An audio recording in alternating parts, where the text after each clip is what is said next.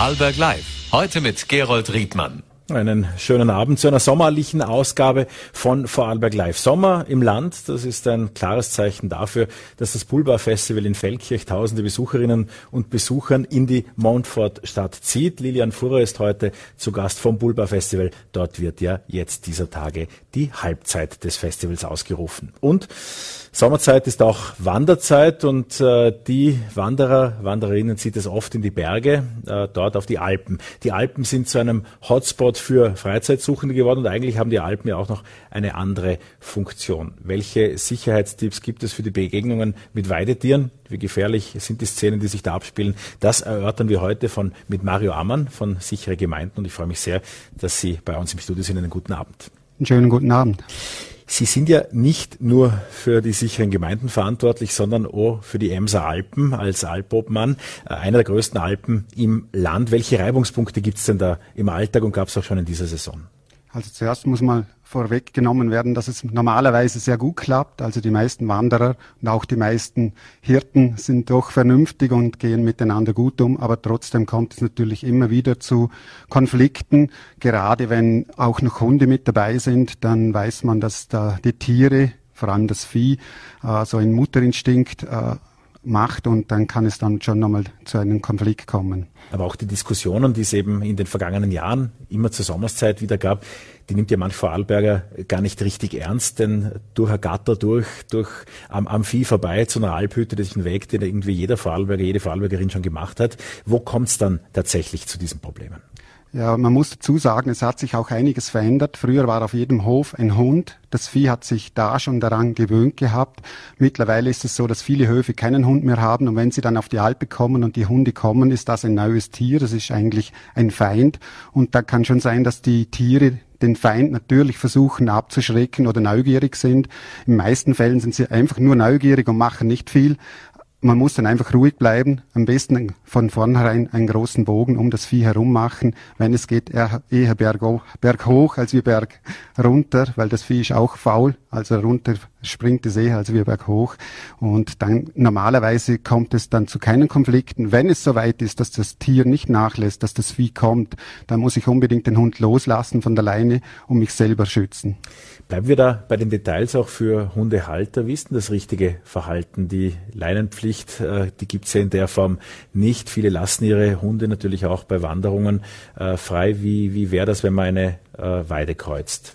Also wenn man sieht, dass man der Wanderweg durch eine Herde von Viechern oder von Vieh geht, dann ist es so, dass man normalerweise schon den Hund angeleint haben sollte, möglichst einen Bogen macht. Ist nicht immer möglich, ist mir klar. Oftmals sind die schönsten Schlaf- und äh, Plätze für das Vieh auch auf der Wegstrecke.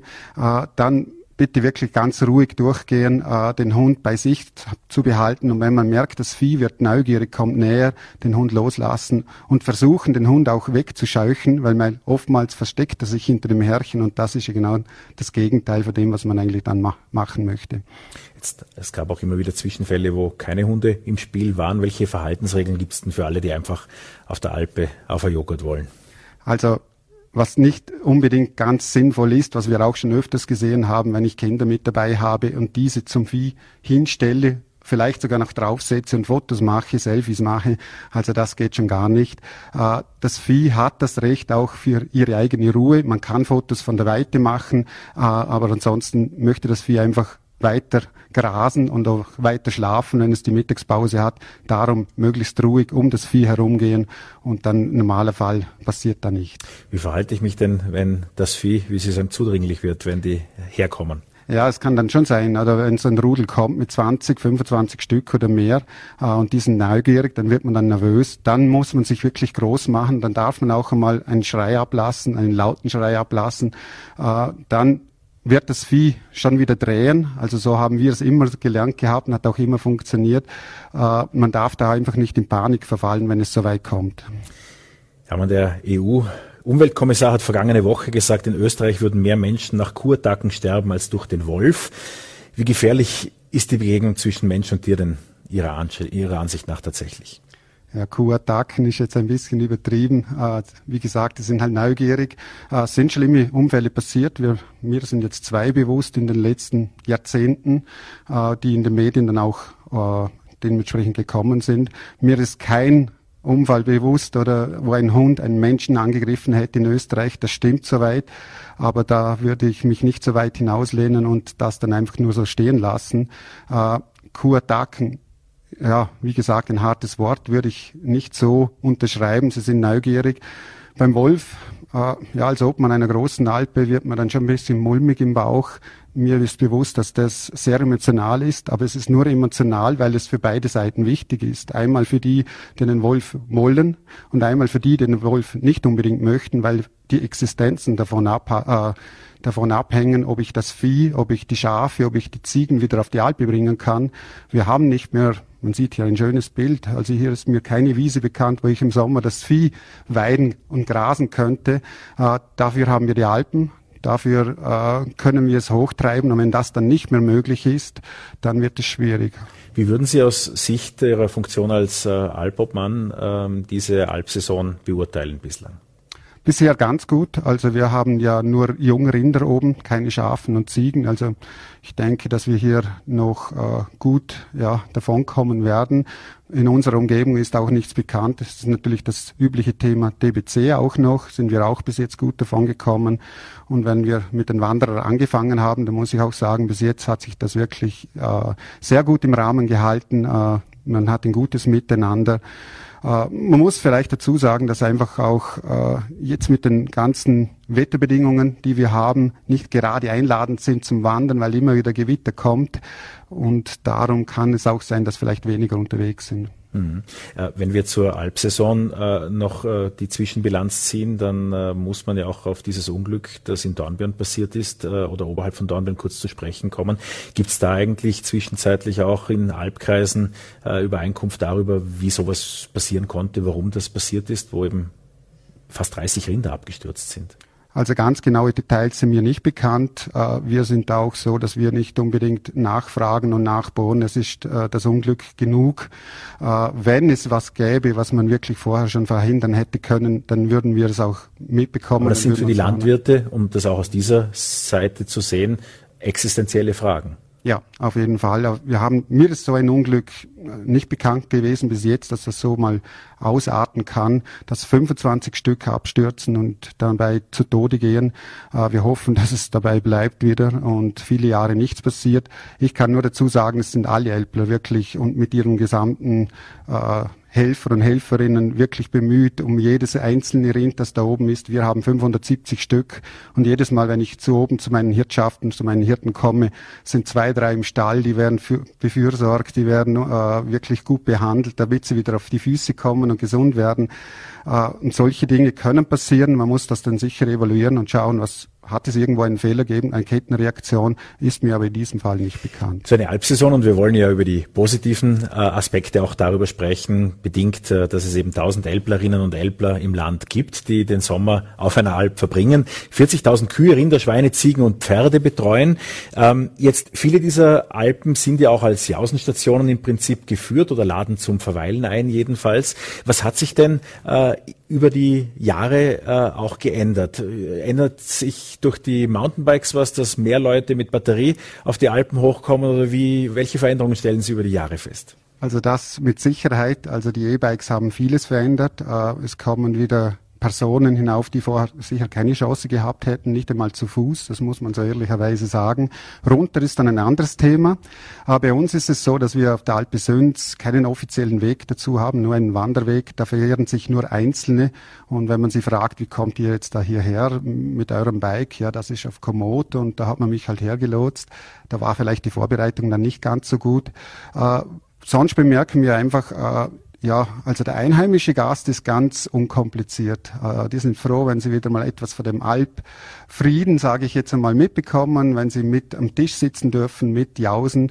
Äh, dann haben wir auch unsere deutschen Gäste, geht meistens auch gut, aber da gibt es dann schon so die Fragen, ja, gibt's jetzt da kein Eis, wir haben ja nicht mal Strom oben, äh, was, nicht wie man das kühlen sollte, ja, da kommen dann ja schon Anfragen oder Schnitzel und Pommes, äh, das haben wir natürlich alles nicht. Also bei uns wird das ganze Material, das ganze Essen noch im Wasser gekühlt. Äh, wir sind auch nicht die typische Außenstation. Andere Alpen machen da natürlich schon mehr Umsatz und das ist ihnen auch zu vergönnen.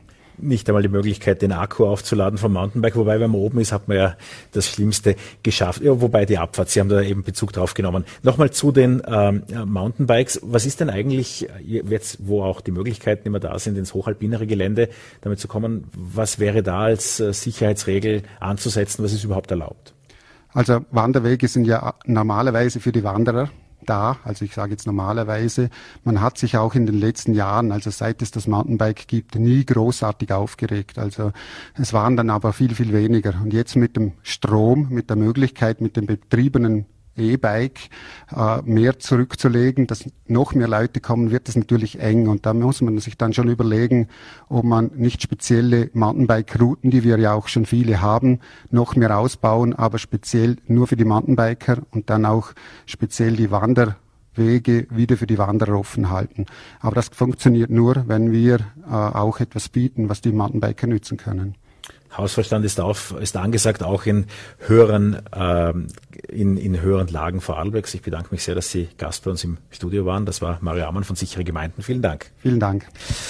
Und damit kommen wir auch schon zum Poolbar Festival. Denn ein Hotspot für Kultur, Musik, Architektur ist das Poolbar Festival längst. Und wer vor einigen Wochen das Poolbar Magazin in Händen hielt, der hat eine 29 plus 1 gesehen. Wer rechnen kann, weiß, dass das 30. Jubiläum der Poolbar in diesem Jahr ansteht. Und auch so manch anderes Jubiläum gibt es zu feiern. Ich freue mich sehr, dass Lilian Fuhrer vom Poolbar Festival heute Abend bei uns ist. Einen schönen guten Abend. Vielen Dank. Gerne. Die Halbzeit des 30. Poolbar Festivals ist rum. Gestern Abend war Maschek äh, auf der Bühne. Äh, es geht heiter weiter. Witterungsbedingt wurden Decken verteilt. Es ist auch ganz schön kalt im Sommer. Äh, abends, äh, wie zufrieden seid ihr denn mit der ersten Hälfte des Festivals? Ja, wir sind tatsächlich sehr, sehr zufrieden und natürlich auch froh, dass bis jetzt alles reibungslos abgelaufen ist. Es ist super. Also trotz Umwetterwarnung, Platzregen, heißesten Temperaturen haben wir sowohl den Aufbau wie auch die ersten Acts wirklich super überstanden. Und noch immer sind alle motiviert und glücklich und auch von den Bands haben wir seither sehr gute Rückmeldungen gekriegt.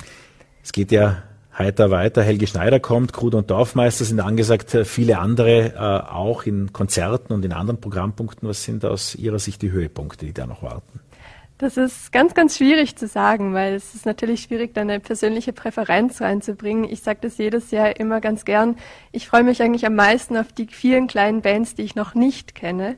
Also klar, es gibt diese Höhepunkte und die Acts, die man schon seit Jahren kennt, die man schon vor zehn Jahren im Radio gehört hat. Kruder und Dorfmeister ist natürlich auch schon ein bisschen länger her, dass das wirklich aktuell war. Drum auch dieses Jahr wieder. Wir haben so ein breites Programm und es ist jedes Jahr wieder schön, diese kleinen, feinen Neuheiten auch zu entdecken. Gibt es da das Publikum, das sich durchzieht oder sieht man bei Krut und Dorfmeister dann deutlich doch die 55-Jährigen, während bei anderen Bands die Generation Z dasteht? Oder ist das äh, sortenrein getrennt je nach Abend? Es ist wirklich sehr unterschiedlich. Also wir haben Bands, vor allem im Hip-Hop-Genre, die das junge Publikum total anziehen, wo wir schon vorab auf Social Media von 14-Jährigen Anfragen kriegen, ob das wirklich möglich ist, ohne elterliche Begleitung zu kommen und so weiter und so fort. Und dann natürlich Maschek, Bruder Dorfmeister, die wirklich eher Ü30, Ü40 anziehen. Das kann man schon so sagen, aber wir haben auch ein sehr treues Publikum, wirklich auch aus der Region, die zu diversen Konzerten kommen, sich eben auch neue Konzerte anschauen von Bands, die sie noch nicht kennen können. Es ist eigentlich ganz schön, die Mischung zu haben. Wenn wir schon von gemischtem Publikum sprechen, welche Rolle spielt da die Region Vorarlberg dafür und wie viele nehmen auch längere Anfahrten in Kauf, um ihren Lieblingsgig zu sehen? Es ist auch da ganz unterschiedlich. Also bei den großen, berühmten Bands haben wir wirklich auch weitere Anreisen. Im letzten Jahr war es sehr besonders, wo wir zum Beispiel bei Wavy Boy wirklich BerlinerInnen hatten, ganz junge, die ab morgens um acht vor dem Gelände gecampt hatten. Das haben wir dieses Jahr jetzt noch nicht, aber auch da ist es so, also für große Acts, auch Heaven Shall Burn, kommen Leute wirklich von weiter her, auch aus Deutschland und der Schweiz, die sich diese Konzertabende geben. Auch gestern hatten wir zum Beispiel Benjamin Amaru, wo das Publikum doch auch sehr schweizerisch war, was man sagen kann. Was sich vor der Poolbar entwickelt hat in den letzten Jahren, auch in den Pandemiejahren, muss man sagen, ist ja diese schöne Arena, äh, ohne die es auch gar nicht mehr ginge, nehme ich an. Nein, wirklich nicht. Also wir genießen es total, diese Open Air Stage zu haben, die auch durch die Jahre vergrößert haben zu können und dort jetzt eigentlich auch die größten Konzerte veranstalten zu können. Also wir haben da zwei Konzertabende dieses Jahr gehabt, wo wir wirklich bis zu 2500 Personen einladen konnten. Es geht im alten Hallenbad natürlich einfach nicht. Also unser Pool ist sehr klein, die Halle etwas größer und die Open Air Stage wirklich die Möglichkeit, die großen Konzerte zu veranstalten. Die Anfänge der Pulver, die liegen 30 Jahre zurück und die muss man dann auch mit dem Herwig Bauer, nehme ich an, äh, im Detail äh, ausgraben. Aber was jedenfalls sicher ist, die Musikbranche hat sich verändert. Sie verändert sich auch nach wie vor. Tickets sind immer teurer geworden. Die Live-Auftritte sind für die Finanzierung eines Musikers, einer Musikerin eine, spielen eine immer wichtigere Rolle. Auch für euch als Ansprechpartner gibt es kleine Labels nahezu nicht mehr. Ihr greift das Thema auch beim Pulver-Generator auf. Wie geht's euch mit dieser Entwicklung? Äh, das sind grundsätzlich zwei verschiedene Paar Schuhe. Also der Pulver-Generator ist ja wirklich dazu da, jungen Studierenden aus Deutschland, Österreich und der Schweiz überwiegend die Möglichkeit zu geben, kreativ zu werden und für ein reales Projekt, das reale Umsetzung findet im Sommer, teilzuhaben und wirklich Entwürfe realisiert zu bekommen, sei es in der Architektur, in der Literatur, im Design. Das ist sozusagen eher die Bühne für diese jungen, kreativen KünstlerInnen in diesem Sprachgebiet und über ja. das wollen wir auch noch ein paar Tage ja, sprechen. Aber das genau. Thema war ja in diesem Mal Dimensionen und die Dimensionen genau. verändern sich. Damit meinte ich auch die Veränderungen in der Musikbranche. Ja, absolut. Und für uns ist es natürlich eine große Herausforderung auch, wie du es schon gesagt hast. Die kleineren Labels fallen weg, es wird immer größer, es ist immer schwieriger, die Acts zu buchen. Denn auch da ist es zum Teil so, dass ein Act landesweit, fast schon europaweit gesperrt wird und man da als kleineres Festival mit kleinerem Budget einfach Schwierigkeiten hat, diese Acts noch buchen zu können. Wie gelingt es eigentlich, da diese Besonderheiten zu finden? Welche Tricks gibt es in deinem Booking? Ja, das, da bin ich tatsächlich ein bisschen die falsche Ansprechperson. Also wir haben ja da zwei Personen, die ganz präsent sind im Booking und ein kleines Booking-Team. Und die sind da schon mit Fleiß dabei. Also das sind große Verhandlungen. Das wird über Monate verhandelt. Also bei uns ist ja nach dem Festival ist vor dem Festival. Die Verhandlungen beginnen schon sehr früh, mhm. teilweise auch schon zwei Jahre im Vorhinein. Und auch da, man hofft auf den guten Willen der Agenturen und auf das positive Feedback. Und da können wir zum Glück wirklich auf sehr viel positives Feedback der Künstlerinnen selbst zurückgreifen und auch da, dass wir in der Veranstaltungsbranche schon einen gewissen Stellenwert haben und auch sagen können, die Künstlerinnen kommen gerne zu uns und die großen Acts zum Beispiel, die buchen wir eher unter der Woche, wenn sie sozusagen einen Tourstopp haben, der am Weg liegt und die kleineren dann zum Teil eher am Wochenende, so überwiegend gesagt. So, jetzt lasten wir uns aber auf den Pulbar-Generator ein. Ein Projekt, ein Workshop-Projekt, das am Anfang verhältnismäßig klein gestartet ist, sich über die Jahre entwickelt hat und jetzt plötzlich zehn ist, das zehnjährige Jubiläum äh, feiert in diesem Sommer. Was ist der Pulbar-Generator genau und um was geht es in diesen Workshops? Ja, allgemein ist es ja ganz spannend, weil eigentlich hat das Pulver Festival ja mit Workshops begonnen vor 30 Jahren. Und diese Idee wurde vor zehn Jahren sozusagen neu wieder aufgegriffen und man hat gesagt, man will wieder diese Workshops mit in dieses Festival holen. Man möchte wieder jungen, kreativen Menschen die Möglichkeit geben, teilzuhaben. Und das ist dieser Pulver-Generator. Also wir haben jedes Jahr 40 Studierende oder auch junge Kreativschaffende bei uns zu Besuch. Das hat dieses Jahr zum zweiten Mal in Hohenem stattgefunden. Und das sind sozusagen zehn zehn Intensivtage, wo das Festival gestaltet wird in all seinen Formen, sei es die Außenarchitektur, die Innengestaltung des Wohnzimmers, literarische kleinere Projekte wie Soundinstallationen und so weiter und so fort. Also das ist einfach ein sehr breites Programm und wir probieren da den jungen Kreativen eine Chance zu geben, mitzuwirken und ihre Projekte wirklich realisiert zu bekommen. Und wie waren selbst die eigenen Berührungspunkte mit dem Pulver-Generator? Ja, also ich bin ja zum Festival gekommen, durch das, dass ich Teilnehmerin war. Also ich komme eher aus der Region, ich kannte das Pulver Festival lang und studiere seither in Wien und habe das dann irgendwie als Werbung gesehen und dachte mir, hm, nett, das ist ja eh bei mir zu Hause, probieren wir das doch mal aus. Und es war einfach eine wahnsinnig tolle Erfahrung, weil man im Studium das nicht gewöhnt ist, dass etwas wirklich realen Bezug hat. Man macht sehr viele Projekte, man arbeitet die Konzepte aus was danach passiert damit? Hm, nicht so viel. Und hier ist das wirklich eine andere Situation. Es ist jedes Mal wieder so schön. Die Teilnehmerinnen kommen im Sommer auch wirklich zum Festival und sind jedes Jahr ganz begeistert, wie das dann wirklich in echt aussieht. Also die Architektur draußen ist da das beste Beispiel. Die kommen an, schauen sich um und plötzlich sehen sie die vielen Balken, die kleinen Holzquerschnitte, die in der Detailplanung so aufwendig waren und plötzlich in voller Größe dastehen. Das ist schon ein sehr schöner Effekt. Musik, Architektur, das haben wir jetzt gehört, aber abseits äh, von diesen Themenpunkten gibt es ja auch immer wieder Überraschungen äh, beim Poolbar Festival. Zum Beispiel am Wochenende einen Zirkusworkshop oder einen Lehmkugel-Workshop, für den ich mich auch noch nicht angemeldet habe. Was hat denn alles in so einer Festivalsaison Platz?